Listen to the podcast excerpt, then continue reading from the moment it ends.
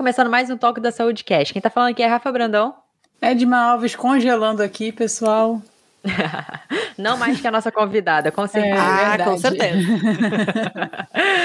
Pessoal, antes de começar o episódio, recado muito importante. Edma, eu acho que você deveria aprender a fazer, inclusive, aquela vinheta do Jornal Nacional, quando dá alguma catástrofe. Pare! Ah, é. Tan,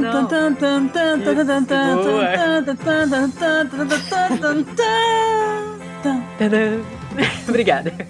Galera, curte esse episódio, curte o nosso programa de podcast. Se você estiver na plataforma do YouTube, por favor, se inscreve. E também vai lá no Instagram e principalmente compartilhe com a gente. Mas Edma, explica aí a dinâmica, qual é o nosso assunto e por que, que o Toque da Saúde está falando disso essa semana. Rafaela, a gente vai falar de um assunto que divide o Brasil, polariza. Não sei qual é a palavra ultimamente que essa palavra tem esse assunto tem causado no Brasil, mas enfim, é muito importante que a, que a gente tenha cada vez mais na nossa vida conhecimento sobre essa área. Então hoje a gente vai falar sobre política e Legal. como ela se relaciona com a saúde, com a ciência, o que, que a gente tem disponível aí hoje Legal. na nossa política. E a, é a principal pessoa que vai ficar com essa missão de trazer conhecimento para a gente de uma forma simples, direta, pelo menos vamos tentar, Virginia aqui no Belac. Obrigada, Tine, muito obrigada por você estar aqui. Capaz. Então, então, por favor, se apresente aí para a galera que está ouvindo o Toque da Saúde que não te conhece. Quem é Virginia? Por que ela está aqui falando sobre política no Toque da Saúde? Quem é Virginia na fila do pão. Então, gente, é, é isso. É, boa noite. Eu tô super feliz de estar aqui com vocês falando sobre isso. Eu, na fila do pão, eu sou gaúcha, sou de uma cidade do interior aqui do Rio Grande do Sul, de 7 mil habitantes, que é Glorinha. Eu tenho 32 anos, sou formada em administração tenho uma empresa pequena aqui, uma loja de materiais de construção, e sempre fui muito metida em tudo, assim. As pessoas me convidavam para qualquer coisa, desde esportes, vamos praticar qualquer coisa, vamos. Nunca fiz na vida, mas vamos. Vamos vai ter um debate sobre o Rio Guaíba, não sei do que. Eu não entendo nada de biologia, mas eu vou. Na faculdade me meti em tudo, Grêmio Estudantil, não sei o que.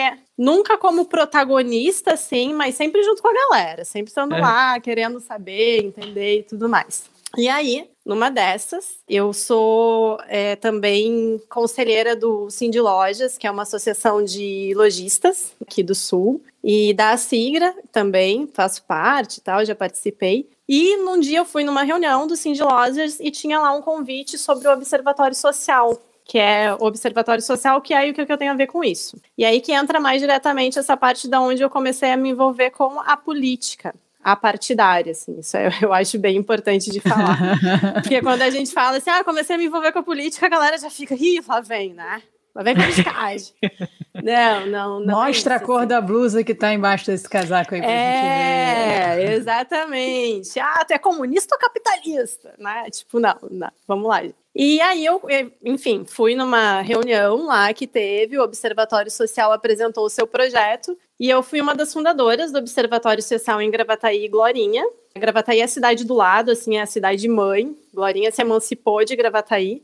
Só que Glorinha ainda é bem pequena, então tem algumas coisas que a gente, as associações, elas não têm vida própria. Então a gente é sempre vinculado com Gravataí. E o Observatório Social, o que, que é? Ele é uma ONG apartidária, e sem fins lucrativos, que visa auxiliar as prefeituras no controle dos gastos públicos, visa auxiliar as micro e pequenas empresas para participarem de licitações, pregões, tudo que envolve o público, e também visa a educação nas escolas, educação política do, do tipo ah, qual é o papel do vereador, qual é o papel do prefeito, é, qual é o papel dos deputados, do presidente, para que o pessoal entenda as três esferas de poder que a gente tem hoje no Brasil. E aí é, eu vi, achei super legal. É, a gente fundou, e a partir dali, eu já com 20 e poucos anos, que eu fui entender efetivamente. Ah, o vereador faz isso, o prefeito faz aquilo, até para a gente saber cobrar o que, que é do que.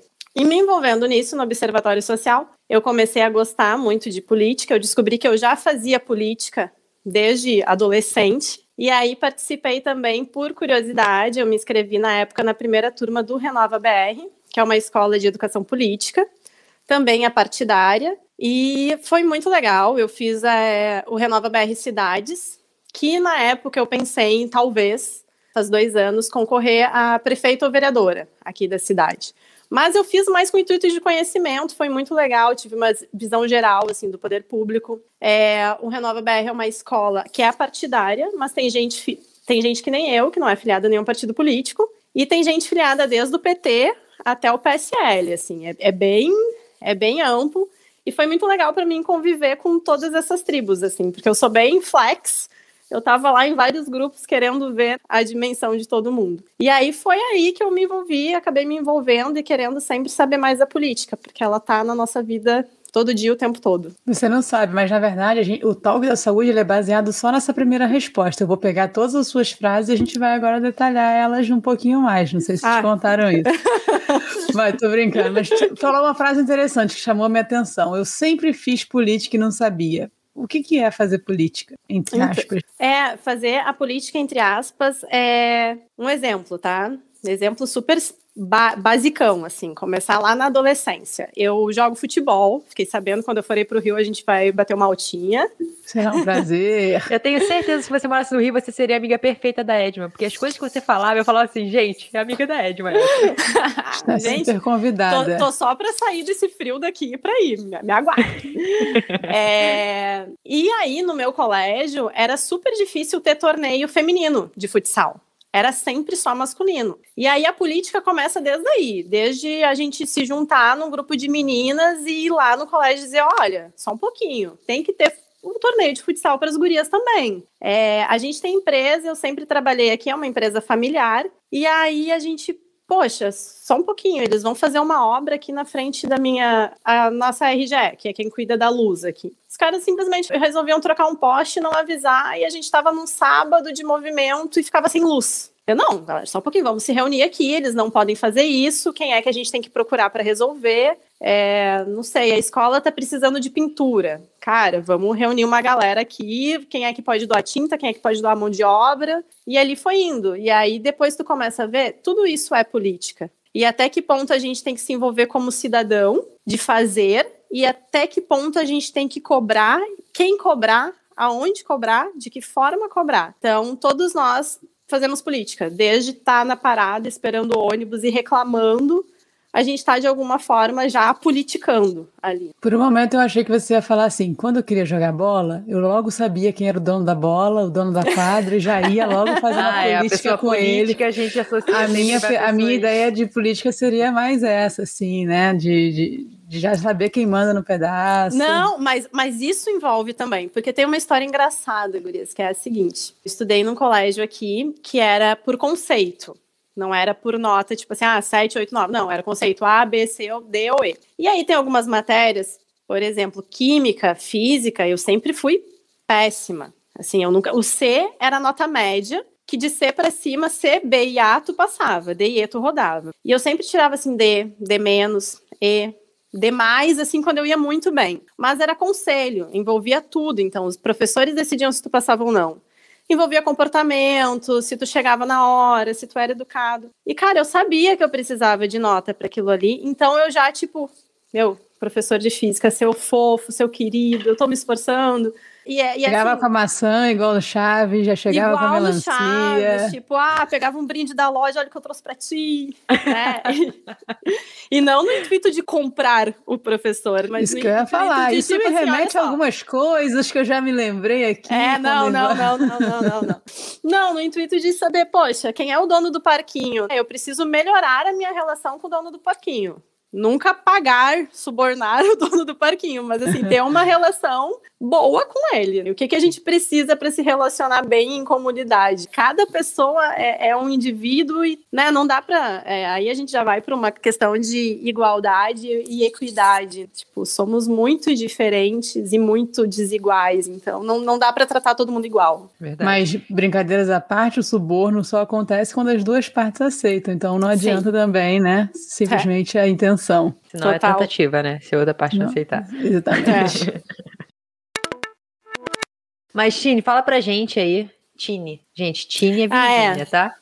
É meu apelido, é meu apelido. Fala pra gente o que, que tem a ver a política e saúde. Elas se correlacionam? Não, não tem nada a ver, Rafa. Não sei nem o que eu tô fazendo aqui nesse toque da saúde. Mais ou menos.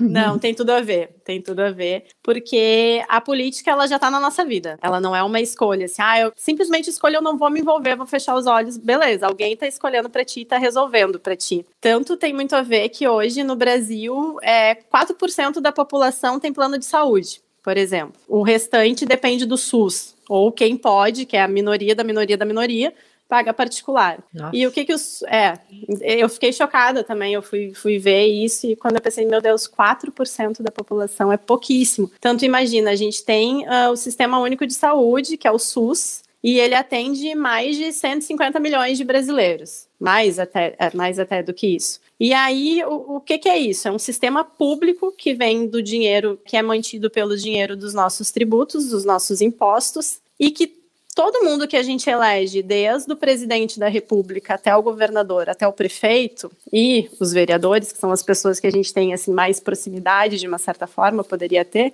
eles são responsáveis por isso, porque o nosso sistema público, o de saúde, começa lá com o presidente da República que escolhe o ministro da Saúde, que hoje a gente tem um ministério que cuida só disso. Lá em 88 na Constituição disseram que toda né, a saúde pública do Brasil ela vai ser é, concedida pelo Estado. A gente é um dos, dos países que mais cobra impostos, então o mínimo é a gente ter um programa de saúde eficiente. Mas aí lá, então, o presidente escolhe o ministro da Saúde, ali eles criam né, diretrizes nacionais para todo o Brasil.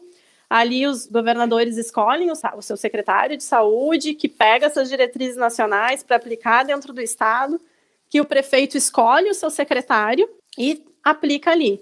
Na verdade, os municípios eles são bem independentes quanto a isso. A maior parte da verba de saúde vem federal, mas é um município que aplica na prática, assim, nas unidades básicas de saúde, nas UPAs, nos postos de saúde, enfim. Então, é, desde o primeiro momento, a gente está escolhendo quem vai é, organizar esse sistema para nós. E aí eu vou pegar é, da onde assim eu mais conheço, que é a cidade. Como eu moro numa cidade pequena, tem a vantagem de tu ter relações muito próximas com todo mundo. Então a gente sabe quem tá, não sei, por menos que eu seja envolvida, tu pode não querer saber nada de política, nada de nada mas tu tá andando na rua e, ah, tá ali o secretário da saúde, a secretária da saúde. Tu sabe quem é a pessoa. Ah, tá ali o secretário de obras. Ó, oh, fulano, vem cá, tem um buraco na minha rua. Essa proximidade da cidade pequena que é legal. Então, facilita da gente ter esse entendimento também. E aí que vem a questão é, da importância é, do, do, voto e da escolha e de estar tá um pouquinho antenado para isso, porque muitas vezes os cargos de confiança, que é o caso de um secretário da saúde,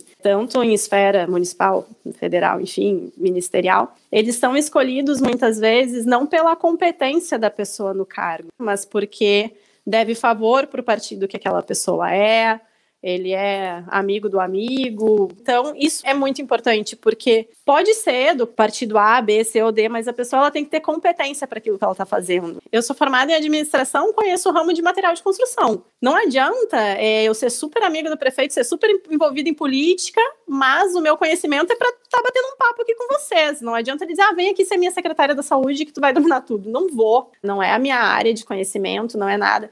Então, a política afeta totalmente, porque dali sai a, a, essa questão que a gente está vivendo, Covid. Como é que vão ser feitas as vacinas? Tu tem aí, tu recebe do governo federal as doses que vêm, mas dentro do teu município, tu vai escolher os grupos de prioridade, tu vai escolher a forma que vai ser. No meu é 50 vacinas por dia, das 8 às 12. Vai diminuindo um ano, vai não sei o quê. E aí eu olho para o município vizinho, poxa, ele está fazendo diferente, parece que ele está melhor ou está pior. Então, é na esfera municipal que tudo se resolve. Essa proximidade também de entender quem são os atores facilita na escolha dos candidatos, por exemplo. Então a política tá ali, tá gritando o tempo todo. Mas deixa eu fazer uma pergunta, Virginia. Quando você fala, ah, não adianta mesmo é, ele me convidar para ser secretária da saúde, que eu não seria capaz. Você acha que que é necessário o conhecimento técnico ou muito mais o conhecimento de gestão de pessoas e de administrativo, porque, assim, você falando me pareceu muito mais um trabalho de administração do que um trabalho realmente na ponta. Administração que, pública que você diz.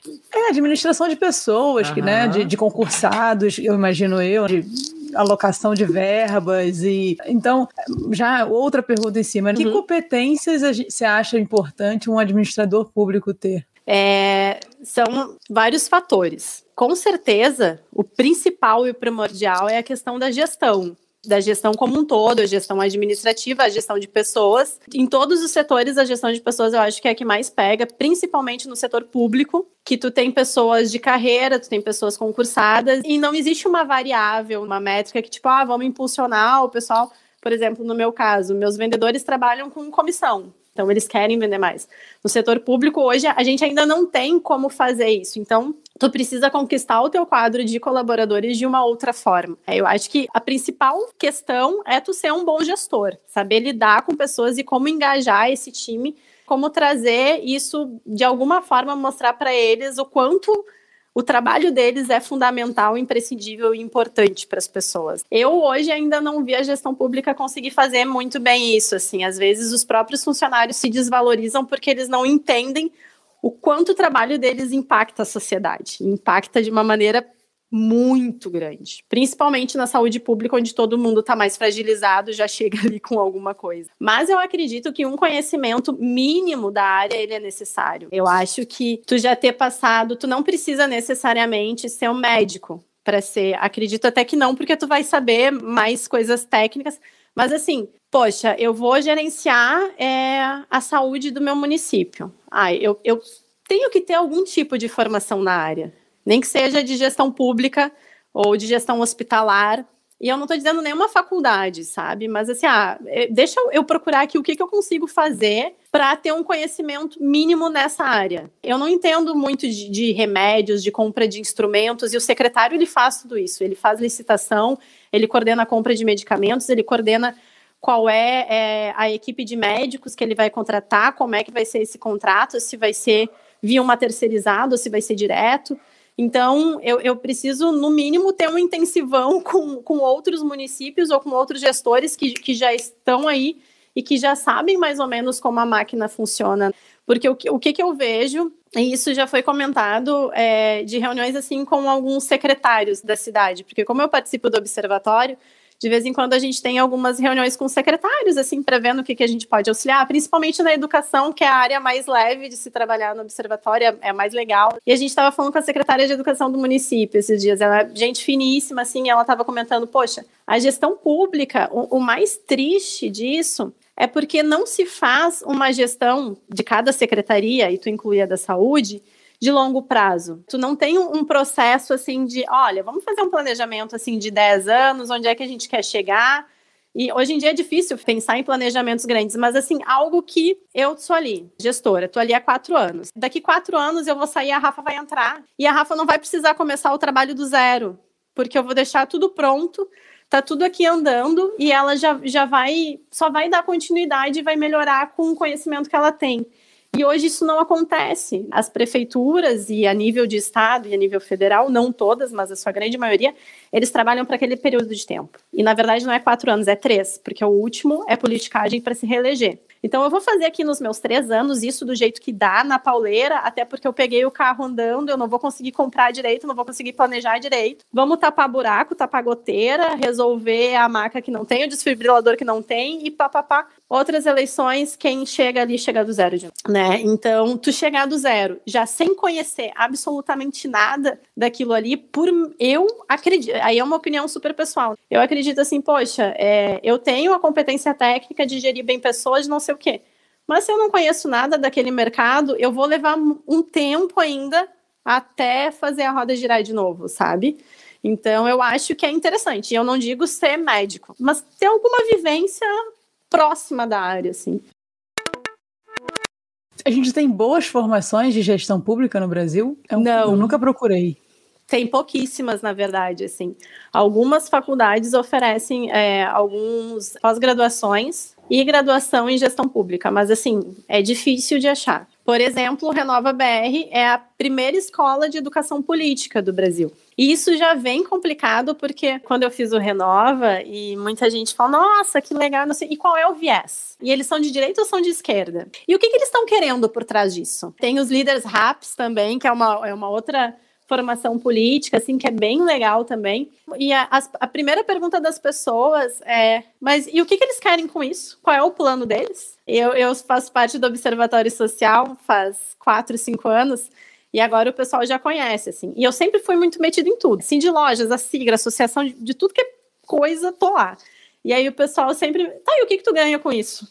Eu digo, gente, é, a gente ganha participando, tu ganha convivendo, tu ganha aprendendo, eu digo a rede de contatos de pessoas que eu conheço e o crescimento pessoal que eu tenho, porque todos esses trabalhos são voluntários. O crescimento pessoal que tu tem se paga de uma forma inestimável, só que a gente ainda tem uma educação muito do o que, que eu vou ganhar com isso? Imediatista, meio concreta ali, né? Então, mas a faculdade, enfim, é, os cursos de gestões públicas aqui no Sul, pelo menos, são bem poucos. Bem poucos mesmo. É. Você falando isso, tudo contando da, da, do caso da secretária, e eu trabalhei em dois locais onde, onde são públicos, onde eu precisei de concurso público para entrar. E tudo isso que você falou acontece nesses. O último que eu trabalhei, que foi a Polícia Militar do Rio de Janeiro, era a mesma coisa. As coisas não andavam por conta de falta de especialização das pessoas, que coloca o fulano, que é o amigo do cicano, e não, interessa quem, é, qual é a qualificação técnica dele, coloca ele ali e o cara fica no escuro, tipo,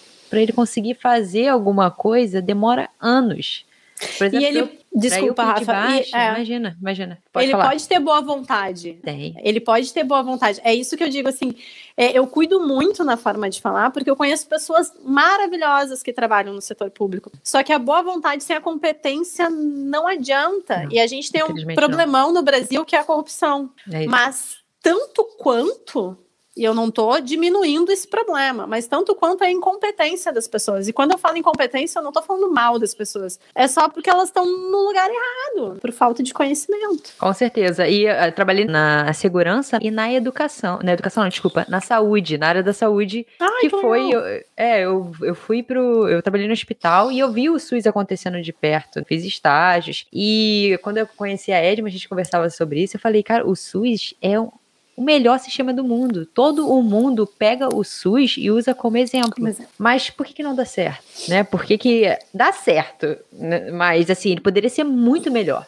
Muito melhor. E, obviamente, uma questão de coisas estão por trás. Não basta só ali no papel ser muito bom, quando chega na prática, ele não funciona. E pensando nisso, Virginia, é, não sei se você teve, teve contato direto com o Sistema Único de Saúde, mas ele é eficiente na prática. Como é que funcionou isso aí né, em Glorinha? Como é que funciona? Porque a gente vê exemplos de todo o Brasil onde o SUS funciona muito bem em certas regiões e funciona muito mal em outras regiões. Tem uma explicação para isso? Então, Gurias, eu vou. É complexo. Eu vou falar do meu lugar de fala, assim. Claro. Eu tenho plano de saúde, então eu não utilizo o sistema público de saúde, efetivamente, sei lá. Utilizei pouquíssimas vezes, quando caí, cortei a orelha, fui ali, fiz ponto e fui, cheguei na hora e fui super bem atendida e tudo mais. Mas não é a minha realidade. Eu não preciso marcar dentista pelo SUS, eu não preciso de ginecologista pelo SUS. É, eu até estava vendo o Brasil investe tipo, por pessoa em torno de 500 dólares por ano no SUS, assim. E alguns países, a média do, de alguns países é em torno de 600 dólares por ano. Então a gente já investe um pouco menos, assim, de países um pouco mais desenvolvidos que a gente. Mas a questão não é só financeira. A gente tem um sistema aí que é a gestão dele que talvez não funcione muito bem. E aí tu, tu mistura a gestão com a política, dá um, um, bolo grande. A gente viu que foi isso agora nesse ano de Covid. Então é coloca a ciência no meio, aí que vira é. um bolo explosivo mesmo. Aí vira uma coisa meio, meio estranha. O pessoal fez uma pesquisa, o Datafolha 2018, se eu não me engano, que uma das maiores preocupações assim do brasileiro. Né? E a gente estava vendo pelo observatório e a principal foi a saúde. Tipo, em segundo lugar ficou a educação, em terceiro ficou a violência, que a gente pensou que fosse, nossa, é a segurança. E lá por último, último, último, assim, ficou a corrupção, a saúde ficou em primeiro lugar. E por que isso, na verdade? Porque a gente tem é, sistemas, por exemplo, aqui em Glorinha. E eu acho que isso é geral, tá? Eu não tenho essa informação concreta, mas tenho quase certeza que isso é geral. O município recebe uma verba federal. Vamos supor aqui é, 15 milhões de reais por ano ele recebe do, do governo federal, porque o município não se sustenta ainda sozinho. Então, desses 15 milhões, ele tem 20%, tô botando números aproximados, tá, Gurias? Não é certo. Uhum. Mas, ah, é 20% com educação, 20% com saúde, 10% para segurança e, e vai dividindo. Então, assim, ele tem aqueles 20% para usar todo ele na saúde. Se tu pensar num município pequeno, que nem a gente, que não tem hospital, tem uma unidade básica e um pronto atendimento, em termos de valores é, é bastante dinheiro, mas depende do, do que tu faz com esse dinheiro e, e como tu gere isso. Para vocês terem ideia, a minha cidade, há uns anos atrás, não tinha um desfibrilador. Ele foi doado por um grupo de motos aqui, o pessoal que faz trilha de moto. Então são coisas assim. Caramba. Poxa, qual é a urgência? É, eles mesmos têm algumas fichas né, de urgência, emergência e, e leve. É, falta um pouco, talvez, dessa visão um pouco macro, assim, de como é que a gente pode administrar melhor isso, como é que isso pode ser feito. E aí vem de novo a importância da política pública e também dos conselhos, é, falando um pouco dessa mistura, assim, da onde que a gente entra como cidadã, como cidadão. Todo município tem os conselhos, conselho de educação e tem também o conselho da saúde. Como a, as pessoas, às vezes, a gente só reclama, eu vou falar pelo que eu escuto das pessoas. Ah, é difícil de agendar um médico. Ah, mas é, leva mil horas. Ah, tu chega ali demora um monte para ser atendido. Ah, ah, beleza, tu falou com alguém sobre isso? Não, porque não adianta e não sei o quê. Como, como assim? Mas se tu nunca falou, como é que tu sabe que não vai adiantar? Então a gente tem a questão dos conselhos de saúde também municipais, que é importante que as pessoas procurem a prefeitura e saibam quem é o conselho, porque muitas vezes tem representantes de associações é, de bairro, tem representantes das farmácias, tem representante das comunidades. Então, isso tudo é levado à mesa e tem muito dinheiro que vem e eles são decididos pelo conselho como é que vai ser usado esse dinheiro. Então, é interessante porque às vezes quem utiliza mais o serviço é quem pode ajudar o próprio gestor público. Porque chega no, no final das contas, o que, que às vezes a gente, como observatório social, vai auxiliar? É, ah, tu pega um edital lá, tem quantidades, às vezes, que a gente acredita por algumas comparações que são exorbitantes ou não. E quando tu vai ver, o secretário tá tupetado de burocracia, que não é por nem incompetência, nem por maldade, nem por... é tanta burocracia, é tanto pepino para resolver que ele não consegue enxergar do macro. Então, a importância até dos conselhos, que muitas vezes, pelos seus próprios presidentes, por falta da prefeitura e também por falta da organização civil se organizar e auxiliar, porque a gente só sabe cobrar. Mas, ok, vamos auxiliar então o SUS a ser melhor? dentro de cada realidade. Não posso chegar no hospital de. O hospital de clínicas em Porto Alegre é do SUS. Mas ele é referência, ele é referência, inclusive, mundial. É um hospital espetacular. Todo mundo que se trata lá, por exemplo, para câncer, diz: Nossa, eu tenho amigos que os pais tiveram câncer, a mãe teve lá, câncer de mama. Disseram: Meu Deus, o apoio do hospital é magnífico. Poxa, se o Clínicas estão dizendo que é magnífico, eu sou lá do, sei lá, da Santa Casa e o pessoal está reclamando aqui, deixa eu ir lá no Clínicas ver como é que eles estão fazendo, porque a verba que. Eles estão recebendo mais verba ou menos verba? Porque o dinheiro não, não se multiplica assim. A gente, vai estar tá o fundão eleitoral aí para dizer, não tem verba para muitas coisas, mas não vou, não vou entrar no botar fogo no parquinho. Mas é. Parece como... assim, eu, eu vendo de fora, parece que o problema do Brasil nunca foi falta de dinheiro. Guria, não é, é absurdo. É. Não, é, eu, eu vendo essa semana aqui em Glorinha, por exemplo, é, é muito louco isso. Tu vê o planejamento orçamentário. Numa cidade de 7 mil habitantes, tu divide a verba pelo número de habitantes e fala, meu Deus, Dá para enriquecer cada cidadão aqui com esse dinheiro. Não vamos Faz fazer nada, dá para né, faz um pix e todo mundo que se vire, arrume seu buraco, faça sua calçada, né, sei lá. Então não é, não é a falta de dinheiro. E alguns mecanismos de defesa que são feitos para não haver a corrupção, que são as licitações, os pregões eletrônicos e tudo isso, prejudica. A, a, eu, tenho que cuidar a forma que eu falo. Prejudica num sentido assim, é, por exemplo, pega, faz um, um, edital e aí é por preço mínimo, porque o Estado tem que pagar o mínimo. E muitas vezes a empresa que ganha pelo mínimo te dá um produto muito ruim, que a outra que era um real mais caro, cinco reais mais caro, era um produto melhor. Aí tu tem a compra tu gasta ali 100 mil naquela compra. Daqui meses tu vai ter que recomprar porque aquele produto estragou, porque aquele produto. Então é muito difícil a gestão pública. E eu acho que o que facilitaria muito o Sistema Único de Saúde e todos os outros seriam realmente essa troca de informação em, entre os gestores, dos que estão dando certo e dos que não estão. A gente aqui, é, Glorinha é considerado o paraíso entre a capital, a serra e o mar. Nós estamos super Olha. bem localizados. Uhum. A gente está num, num meio que é entre a capital a uma hora da, a uma hora de Porto Alegre, a uma hora da praia e a uma hora da serra. Então, tu sobe a serra aqui do Rio Grande do Sul, tu tem lugares espetaculares, como Canela, Gramado, Nova Petrópolis, Picada Café. São cidades pequenas, extremamente organizadas, extremamente limpas. As coisas funcionam, as pessoas param na faixa de segurança, tu não encontra uma grama mais alta que a graminha do lado, é tudo perfeito. E aí eu sempre, aí eu venho para minha cidade, às vezes eu digo, gente, que raio de lixo no chão é esse? Vamos pintar os cordões da calçada, vamos fazer um mutirão do não sei o quê, vamos. E aí eu fico, poxa, por que que eles conseguem e a gente não? Ah, mas aí é a origem, é a descendência, cara, é todo mundo gente, né? É, é ser humano, então, então dá. Quem nasceu primeiro, ovo a galinha? Vamos organizar as coisas. Então, eu acho que falta também é, mais troca no setor público de como fazer uma gestão melhor. Você falou muita coisa que eu já pensei tantas outras coisas, mas eu, eu vou lembrar de um... vai durar cinco horas. Não, gente, esse assunto. É porque eu tenho interesse nesse assunto. Eu sou desanimada com a política. É, eu sou desanimada. Eu mas eu tenho interesse. Off, fiquei um ano off também, porque eu tava, falei, meu Deus, vou, vou ficar em depressão. Vou ficar em Exatamente, depressão. Assim, tu não mas eu sou futuro, interessada. Assim. Mas é, você falou uma, um, duas coisas que eu achei interessantes, que eu acho que é um caminho, que é Uh, por que não quem usa ir lá e falar a necessidade? Se a gente for pegar o, entre aspas, as startups, o que, que elas fazem? Ela coloca o cliente no centro do processo. O que, que o cliente quer? Então, ela cria um produto para solucionar o cliente no centro. Por isso, o sucesso de tantas empresas aí. E segundo, uh, quando você tem mil para gastar e você gasta dois mil, você tem que ser responsabilizado rapidamente por isso.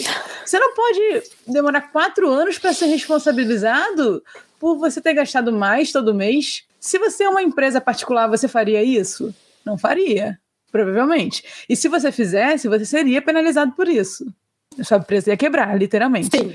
Então, eu acho que esses dois pontos, assim, realmente a gente colocar a experiência do cliente, do usuário, e aí eu, me, eu volto a me animar um pouco, assim, a tentar contribuir. Porque realmente, quanto mais gente contribuindo, mais eles vão perceber o nosso incômodo, mais eles vão perceber que a gente quer uma melhoria no serviço. A ideia não é não usar, queria usar, eu queria pagar e usar. Mas ao mesmo tempo as pessoas também precisam ser responsabilizadas. Como a gente faz, Virginia? Pra... Existe algum caminho para a gente melhorar isso? É votação? É lei? É o que que tem que mudar isso? É, é, é mudar a república toda? Assim, é, vamos alugar o Brasil, né? Vamos alugar o Brasil, dizia. É, é meio desesperador, assim, às vezes. Baixa deprê, eu tava falando com a Rafa quando a gente se conheceu e viajou, eu disse, ah, eu tava meio off, porque eu, eu vi que eu, que eu ia entrar em depressão, assim, porque tu começa a pensar muito macro. E no macro tu não faz nada. No macro tu não mexe o mindinho. Então não adianta. Aí eu ah, tirei férias, agora eu voltei. Eu falei, cara, é, se eu ficar lamentando, não adianta. Eu fechar os olhos e fingir que nada está acontecendo, não vai adiantar nada. Então, vamos voltar a agir de alguma forma. Há um tempo atrás, eu escutei uma palestra, quando pré-pandemia, da, de uma das diretoras da FEComércio, que é uma federação de comércio grande. Ela é, ela é grandona lá dentro, faz parte da gestão econômica. E ela falou uma frase que eu não lembro direito, mas é tipo assim: tem gente que funciona com o bafinho ali no ouvido, sabe? E a questão pública, eu acredito um pouco nisso, assim. Por dois motivos, né? Uma, porque se ninguém tá vendo, foda-se, eu trabalho de qualquer forma, né? Se eu tô Desculpa, eu não sei se pode falar palavrão. Pode, palavrão. ainda mais falando política. Não tem como. É, e outra também, que, que é, uma, é uma coisa interessante que às vezes as pessoas não entendem. Eu acompanhava a, as sessões de câmera, da Câmara de Vereadores aqui da cidade. Aí parei por um tempo e eu voltei agora. Essa semana eu assisti três sessões, uma atrás da outra, assim, tá? Porque fica gravado no YouTube. Eu falei, não, tu agora. Você sente vendo o jogo do voltei. Botafogo, aquela coisa muito ruim, assim, aquela, meu Deus, o que eu tô fazendo aqui? Meu tempo. É, o que, o que, que acontece? Ah, eu tenho o privilégio de trabalhar num escritório então eu deixei um notebook ligado na sessão e fui fazendo as minhas coisas. Aquele trabalho que eu não preciso, que já é mais automatizado, eu deixo ali e fico daqui a pouco. Eu... Nossa senhora, meu Deus, fulano falou isso. Olha, tá pegando fogo agora, tá bom. Olha, fulano chegou fulano né? Olha, esse daí atinou a tal projeto, que interessante. Mas isso é legal. E aí, o que que acontece? Aí eu comecei a curtir as sessões e escrever comentário sobre cada sessão. E o vereador já me disse que legal, tu voltou a ver, né? Porque agora não é mais presencial, porque antes tu ia, agora tu não vai mais. Então, tem duas coisas. Uma é aquele que se sente incomodado, que saco, o que, que essas pessoas estão fazendo aqui, entendeu? Tipo, vai lá trabalhar e pagar teu imposto. Não tem o né? que fazer mesmo, estando aqui. É, é. é. E a outra são aqueles. É, porque existe gente boa em todos Não, os setores. Sem dúvida, e claro. com certeza tem políticos bons, assim, que estão lá com boa vontade. Então, são duas coisas. Um é também estimular esse político. Porque tem gente aqui que eu acompanho o trabalho próximo, e aí eu vejo eles fazendo bastante coisa dentro do que eles conseguem, os vereadores. E aí eu vejo as pessoas, ah, porque fulano só quer saber de cachorro, fulano só defende cachorro e não faz nada. Eu digo, gente, mas acompanhe o trabalho dele. Nossa, ele botou um projeto. Nossa, ele questionou o vencimento das vacinas. Ele questionou o gasto com aluguel. Ele fez isso. Porque, assim, qual é o papel do vereador também? É só pedir para recapar buraco e trocar a luz de poste? Não é. As pessoas tinham que ir na secretaria e fazer e homologar uma solicitação ali, mas não fazem. Aí o vereador passa uma sessão inteira pedindo para cortar grama, para trocar poste, para não sei o que, o que não precisaria ser feito em plenário, mas hoje é feito. Então parece que eles estão fazendo um monte de coisa. Enquanto o trabalho dele deveria ser pegar os editais, analisar, ver os preços, ver quem está pagando para quê, sugerir é, novas leis para o prefeito, aprovar ou não é, demandas que o prefeito manda para o legislativo, que precisa ser aprovado por eles, como aumento de IPTU, que aqui deu mó bafafá, e um monte de coisa assim. Só que a galera só sabe jogar, né? Então, uma das formas de tentar auxiliar nisso é estar tá ali com bafo na orelha de, em quem tu votou. E quem tu não votou também, porque é o, é o nosso tributo que está pagando o trabalho deles. Eles não estão ali voluntariamente. A vossa senhoria não está ali voluntariamente. Eu acho, eu acho muito bom as sessões. Muito porque, bom, assim, muito bom. Vossa Excelência, você. E assim, eles estão se xingando. Vossa Excelência, obrigada pela, pelo minuto. Lá, lá, lá, lá, lá, seu, né? Mas assim, é, é a Vossa Excelência que está ali. Poxa vida, eu, é, é, sistemas é estar tá ali com a baforada e participar de organizações civis organizadas, como Observatório Social, como associações comerciais, porque através das associações tu pode fazer solicitações que só uma pessoa física não poderia. Então a associação te dá mais força para isso. E, por exemplo, a metodologia do Observatório Social. Ah, analisamos um edital, a gente viu que preços estão fora de mercado, estão muito mais altos do que os que seria praticado. Vamos pegar fazemos uma carta para o secretário, secretário, revisa esse edital, porque houve um equívoco aqui de digitação. Se o secretário não faz nada, a gente dá, tem um prazo, ah, vamos mandar para o prefeito. Prefeito, olha só, a gente avisou a secretaria, ah, o prefeito não fez nada, a gente manda para a Câmara de Vereadores. Ah, não fez nada, vamos lá para o TJ, para o Tribunal para ser uh, de Contas, Tribunal de Contas, Tribunal de Contas. TGU? TGU, não. é Tribunal Geral da União. Não, esse é lá a esfera não, federal. Esse é grande, não. Esse é grande, esse, esse é, é outra... grande demais. A gente vai é. no, no, ali na, na, na, na, promotora, ali em Gravataí, e diz, ó, oh, filha, tá aqui, entendeu? A gente tentou falar com o secretário, tentou falar com o prefeito, tentou falar com a Câmara, Ninguém ouviu, cá estamos nós. Nesse meio do caminho, é melhor avisar a família que você está fazendo isso também. é, não, mas é, é difícil chegar nessa fase. Normalmente eles, eles ajustam antes. Mas é, são algumas formas, só que é, é, é, triste porque sim, o processo é lento. O processo acaba. Não, você me deu me deu novas soluções agora que eu não sabia que existia. Porque eu vou falar bem claramente o que eu pensava, Virginia. Assim, é, se a gente elegeu, né? Se existem essas pessoas para trabalharem, para fazerem isso. Tipo assim, teoricamente, entre aspas, eu não deveria estar tá perdendo meu tempo para cobrar algo que ela já deveria estar fazendo. Então, eu elegi ele, ele está ganhando, E eu ainda tenho que parar minha vida, entre aspas, para ele, para lembrar ele que ele tem que fazer o que ele deveria fazer, entendeu? Então, tipo, é fogo, para não falar outra palavra, sabe? Mas é, é. eu tava falando, Aisma, que a minha família sempre, é, no início, me questionou muito isso, sabe? Poxa, tu já trabalha pra caramba. Às vezes eu saí em horário de trabalho para participar de algum, de alguma audiência, alguma coisa que tinha. Eles falaram, poxa, eles ganham para isso. Beleza, eles ganham, mas é nosso papel como cidadão se envolver de alguma forma. E eu não digo trabalhar por eles, mas no mínimo sei lá, a cada 15 dias manda uma mensagem pro vereador que tu votou. E aí, pode me passar o resumo do que tu fez na sessão? Coisa simples assim, sabe? A gente não precisa, até porque tem gente que não tem o privilégio que eu tenho de poder sair a hora que eu preciso, né? Ah, tô afim de ir lá na audiência, vou ver.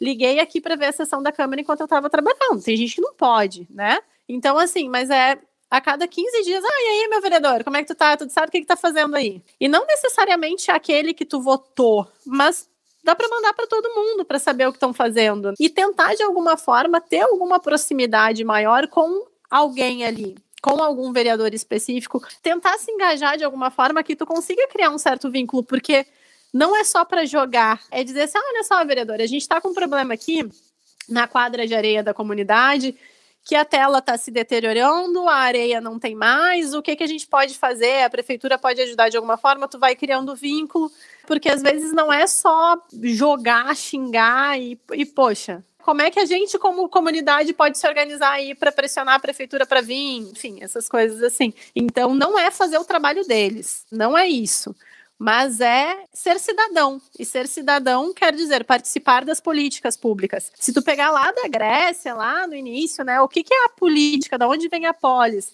É desse envolvimento da sociedade com o bem público.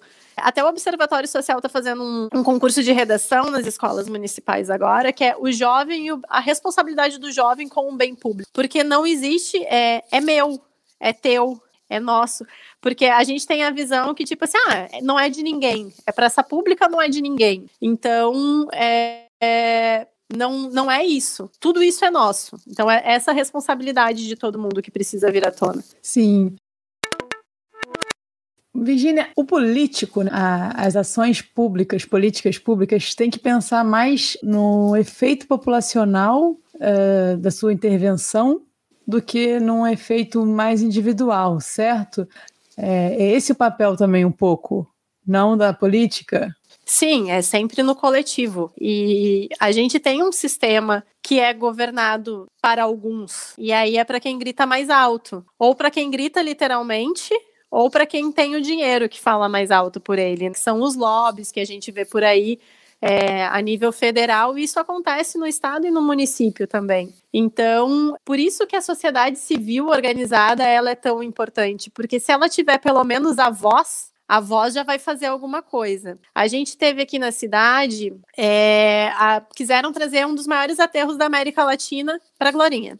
Glorinha tem 7 mil habitantes, não tem aterro sanitário seu. Eu acho que cada município, apesar da inviabilidade econômica, devia ter um sistema de tratamento do lixo, né? Mas enfim, não vou me ater tanto, porque senão vou, vou longe de novo. Mas o que, que aconteceu? A gente se uniu e viu que aquilo não era para a cidade. Gurias, a gente foi com 500 pessoas para frente da Câmara de Vereadores e fez aquele tendel de ter da Atena, sabe? De tipo, olha só, não é isso que a comunidade quer e deu certo no grito contra uma gigante do lixo. E eles já tinham comprado área de terra, e não só no grito, porque daí a gente se organizou como sociedade civil, foi atrás de promotoria, de procuradoria, de SEMA, de todos os órgãos de fiscalização e o que, que a gente pode fazer, o que, que a gente não pode fazer, e foi. Então, de uma forma ou de outra, a sociedade ela precisa se organizar e ela só é organizada por cada indivíduo, porque a gente sempre tem essa mania de eles vão fazer, alguém vai fazer. A terceirização, é, né? A terceirização.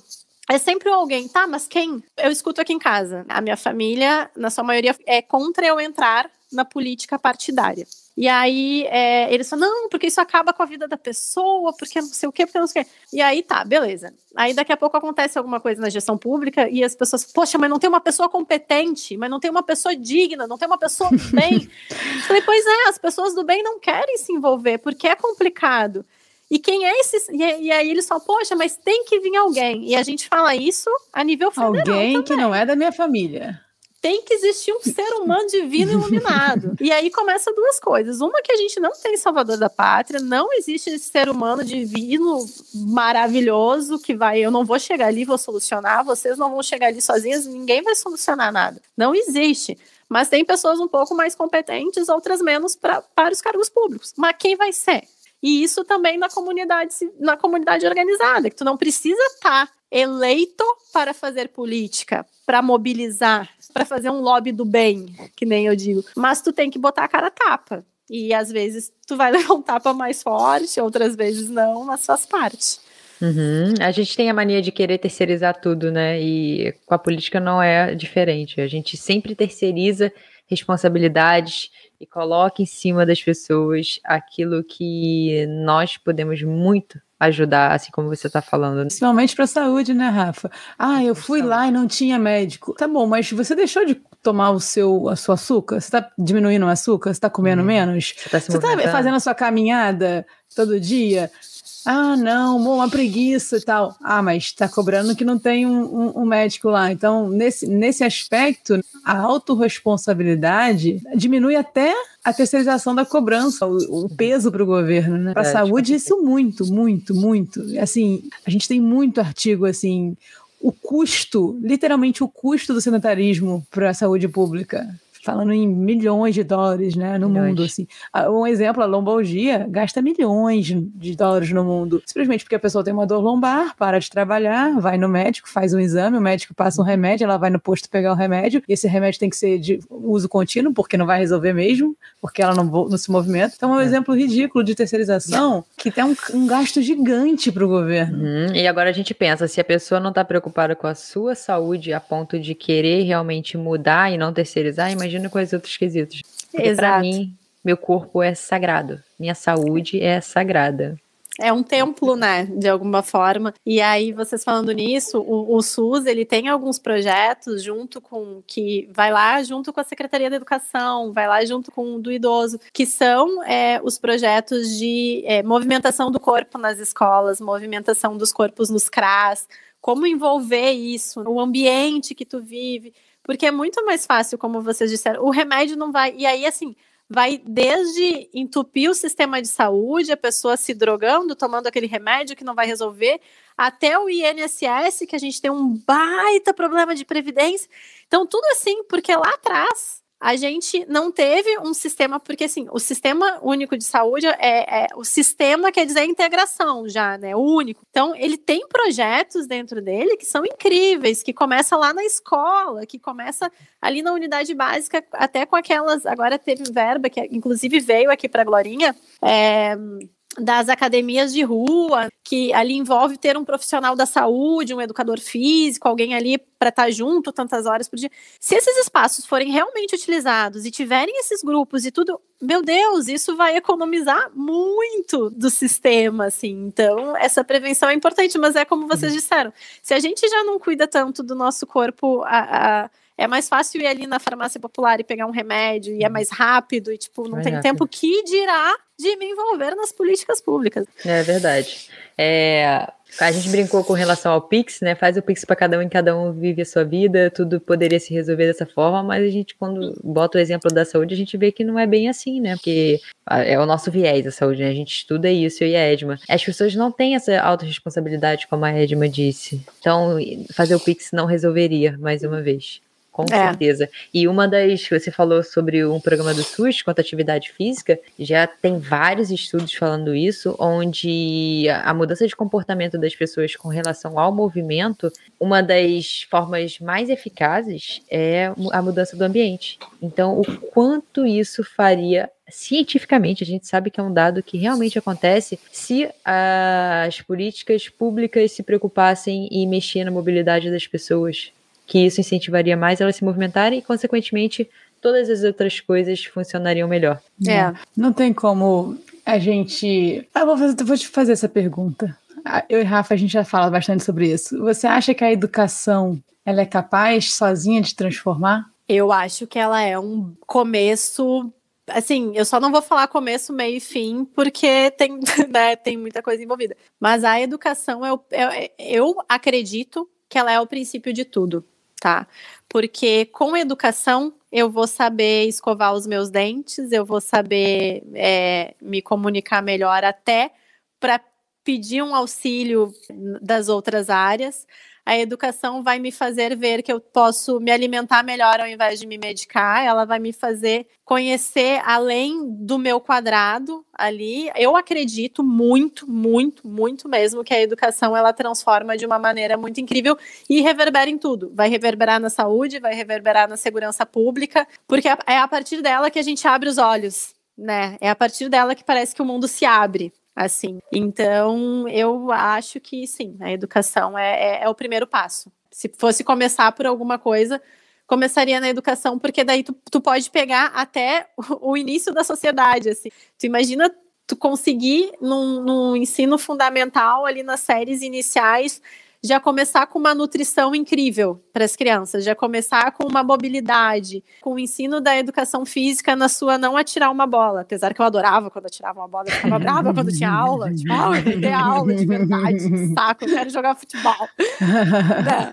Mas tu imagina, acha quantas pessoas vão precisar do sistema de saúde lá na frente, do remédio para dor lombar, porque ela vai ter acesso, que ela pode ter um milhão de outras possibilidades de se curar ou de não ter a doença. Mas é, é, isso que você falou, assim, a gente também acredita na educação, mas ela é uma coisa a longo prazo. Sim, a longo prazo, total. Para a gente ter efeito total, né? E a gente ter efeitos mais é, a gente precisa ter ações mais. Digamos assim, atrativos ao olho das, aos olhos das pessoas, né? Tem que ter alguma. Uh, você disse que a, a, a educação. A gente tem um efeito prazo. agora, a gente tem que ter outras intervenções, não só a educação. É, é isso que eu estava falando. Isso, e, e, tem que ser isso. atrativo, porque se, se, eu não ver sentido naquilo ali, se aquilo ali não hum. realmente tira meus olhos, eu não faço. Porque eu nunca vou pensar no longo prazo. Uhum. É, eu escutei uma frase que eu achei muito boa, que é a melhor época para plantar uma oliveira foi há 20 anos atrás. A segunda melhor é agora. Né? Então, a gente vive muito nisso. Eu, como pessoal nas minhas coisas, poxa, eu era para ter começado a fazer uma investir quando eu tinha lá 15 anos, né, 18 anos. Poxa, eu era para ter feito uma pós, um mestrado, tá? E aí eu não vou fazer, porque eu era para ter feito e não. Isso acontece na educação. Eu, eu entendo e concordo totalmente com vocês. A gente tinha que ter alguma política de impacto, assim, que de alguma forma viesse, desse um, algum up na gente agora para dar um, um gás. Mas se a gente não repensar a educação ou em 2021, cara, vai chegar 2030, nós vamos sentar aqui para esse bate-papo e a gente vai estar tá com o mesmo problema. Aí já se passaram 10 anos de uma perspectiva que está 10 anos, 20 anos mais longe, daí os 10 que passou e os 10 que vão vir. Muito bom. Rafa, acho que esse é o primeiro de muitos, hein? Oh. Também Tem muito assunto sobre isso. e aqui Tem eu acho que a gente assunto. consegue falar de tudo, né? De tudo. Bota uma é, A gente pode colocar a saúde em todas as esferas. Papel do presidente na saúde, papel do prefeito na saúde, papel do. É sério. Em breve, quando ela for prefeita ou governadora lá, né? A gente. A Rafa, acha papel, que eu a, Rafa, não, tudo, a Rafa acha que tudo que eu falo eu tô zoando. E eu é tava falando eu sou super sério. Eu fico sempre sorrindo, entendeu? Eu sou agradável. Por isso você é acha é que bom. eu sou, mas não é. Virginia, eu não sei se você sabe, a gente tem quatro perguntas em comum aqui para todos os nossos convidados do Toque da Saúde. E a primeira é: o que, que é saúde para você? Saúde para mim, Gurias, é, é ter uma vida integrada, assim, onde a maioria das esferas da vida estejam bem, sabe? Tanto a minha saúde física quanto a minha saúde mental. É, me sentir com... saúde para mim é um ser humano completo, assim sabe? Com tudo bem na medida do possível. Ah, eu, eu tô com um trabalho bom, a minha vida, minhas relações pessoais estão boas. Eu acredito que é engloba várias esferas da vida, assim. É, é tu tá bem com tudo e aí automaticamente, não tendo nenhuma anomalia ou enfim, é, a saúde vai estar tá boa. Uhum. E se você pudesse tomar um café com alguém, quem seria e por quê? Ai, gente. Ai, gente. Seria é uma só, né? Eu escutei um outro podcast. isso dá briga. Tenho... Isso, isso dá, dá briga, eu, é um só. É de general. Não, e outra, aí eu escutei outro podcast de vocês, inclusive, que era o telefone do teu dentista. Quando eu forem no Rio, eu fui no dentista. ah, isso é fácil pra gente. Ele, ele, foi um que me enrolou e falou dois. Não falou pois um. É, não, e aí eu falei, meu Deus, mas eu, eu já sei. Eu já sei. Hoje de manhã eu falei, eu já sei de quem eu vou falar. E agora eu, meu Deus, mas são duas pessoas maravilhosas. eu, É, então, eu tomaria um café com uma pessoa já falecida, que é o Nelson Mandela. Ele, para mim, foi uma inspiração na minha época de faculdade. Eu fazia todos os trabalhos que eu tinha que fazer sobre liderança sobre o Nelson Mandela, porque ele foi uma ser humano incrível e um político também muito bom. E a resiliência dele de passar tantos anos na prisão e nunca ir com a raiva, sabe? Ele sempre. Não, só um pouquinho.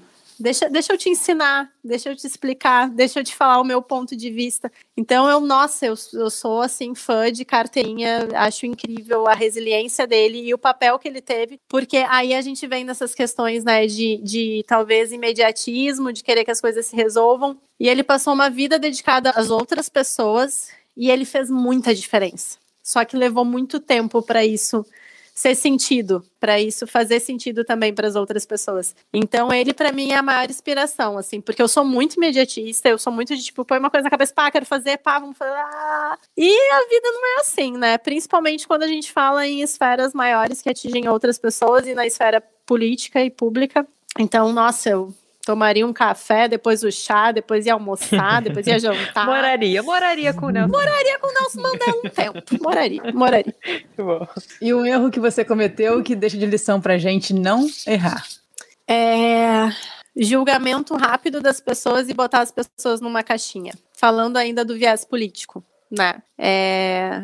Ah, aquela pessoa é de tal partido que eu não suporto, ela é assim. Todo mundo daquele lado lá é desse jeito, todo mundo lado de cá é do outro jeito. E eu já fiz isso algum tempo atrás e, tipo, ah, não, não tem comunicação com essas pessoas, não tem diálogo, essas pessoas não sabem dialogar. Não, quem não tá sabendo dialogar sou eu, então. Então, eu, um erro que eu cometi, que eu não cometeria e que eu acho que as pessoas não devem cometer é chamar todo mundo farinha do mesmo saco, botar todo mundo ah. na mesma. Muito bom, hein? Acho na que foi mesma o melhor coisa. conselho até agora, hein, Edmar? Não vou, não, não, não, não posso fazer isso com os nossos 88 outros convidados. Ué, Foi bom, tanto gente. bom quanto. Eu você política. O melhor conselho político. Político. Foi o melhor conselho. Foi o melhor conselho num episódio de política. Nesse episódio perfeito, perfeito. Perfeito. Eu achei, me tocou muito. Eu falo melhor porque, obviamente, tudo que a gente fala que gosta muito é porque toca a gente de alguma forma. E isso é algo que eu me policio muito para fazer, sabe? É muito difícil que nós temos vieses, mas eu achei o melhor por esse motivo, porque ele tocou em mim de uma forma muito grande. Tá bom, ah, Edmo? bom. Tá ótimo. Tá, obrigada.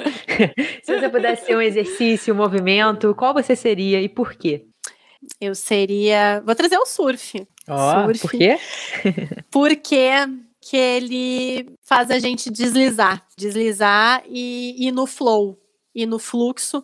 É tipo, é, falar do surf é como falar da água. A gente não, a gente vai se moldando e a gente vai descobrindo os caminhos e a gente vai é, ultrapassando limites, ultrapassando os medos e vai indo e vai se adaptando. Eu acho que o surf e a água são duas coisas que me motivam por isso. É a adaptação, adaptação e a coisa sendo gradual, assim, vai acontecendo. Eu acho que o surf, o surf representa isso, é esse flow, assim. Cara, eu acho que se o Toque da Saúde não fizer Edma experimentar o surf, mais nada nessa vida fará.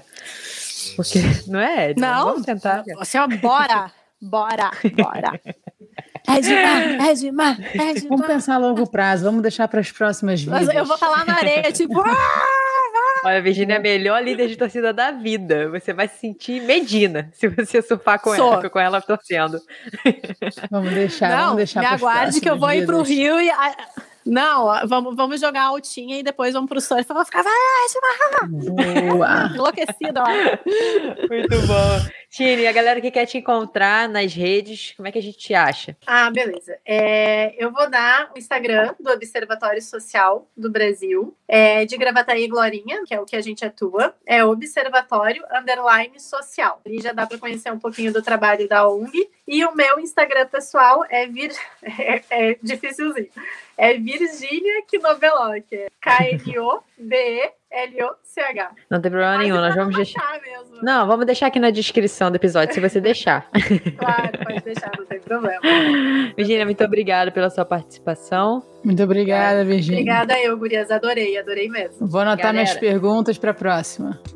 Vai, vai. disposição. Galera, muito obrigada por ter ouvido esse podcast. Por favor, Valeu. compartilhe e pense muito bem nisso tudo que ela falou. Ouça de novo o podcast e compartilhe para todo mundo, porque é um assunto extremamente importante. A gente se vê semana que vem. Valeu!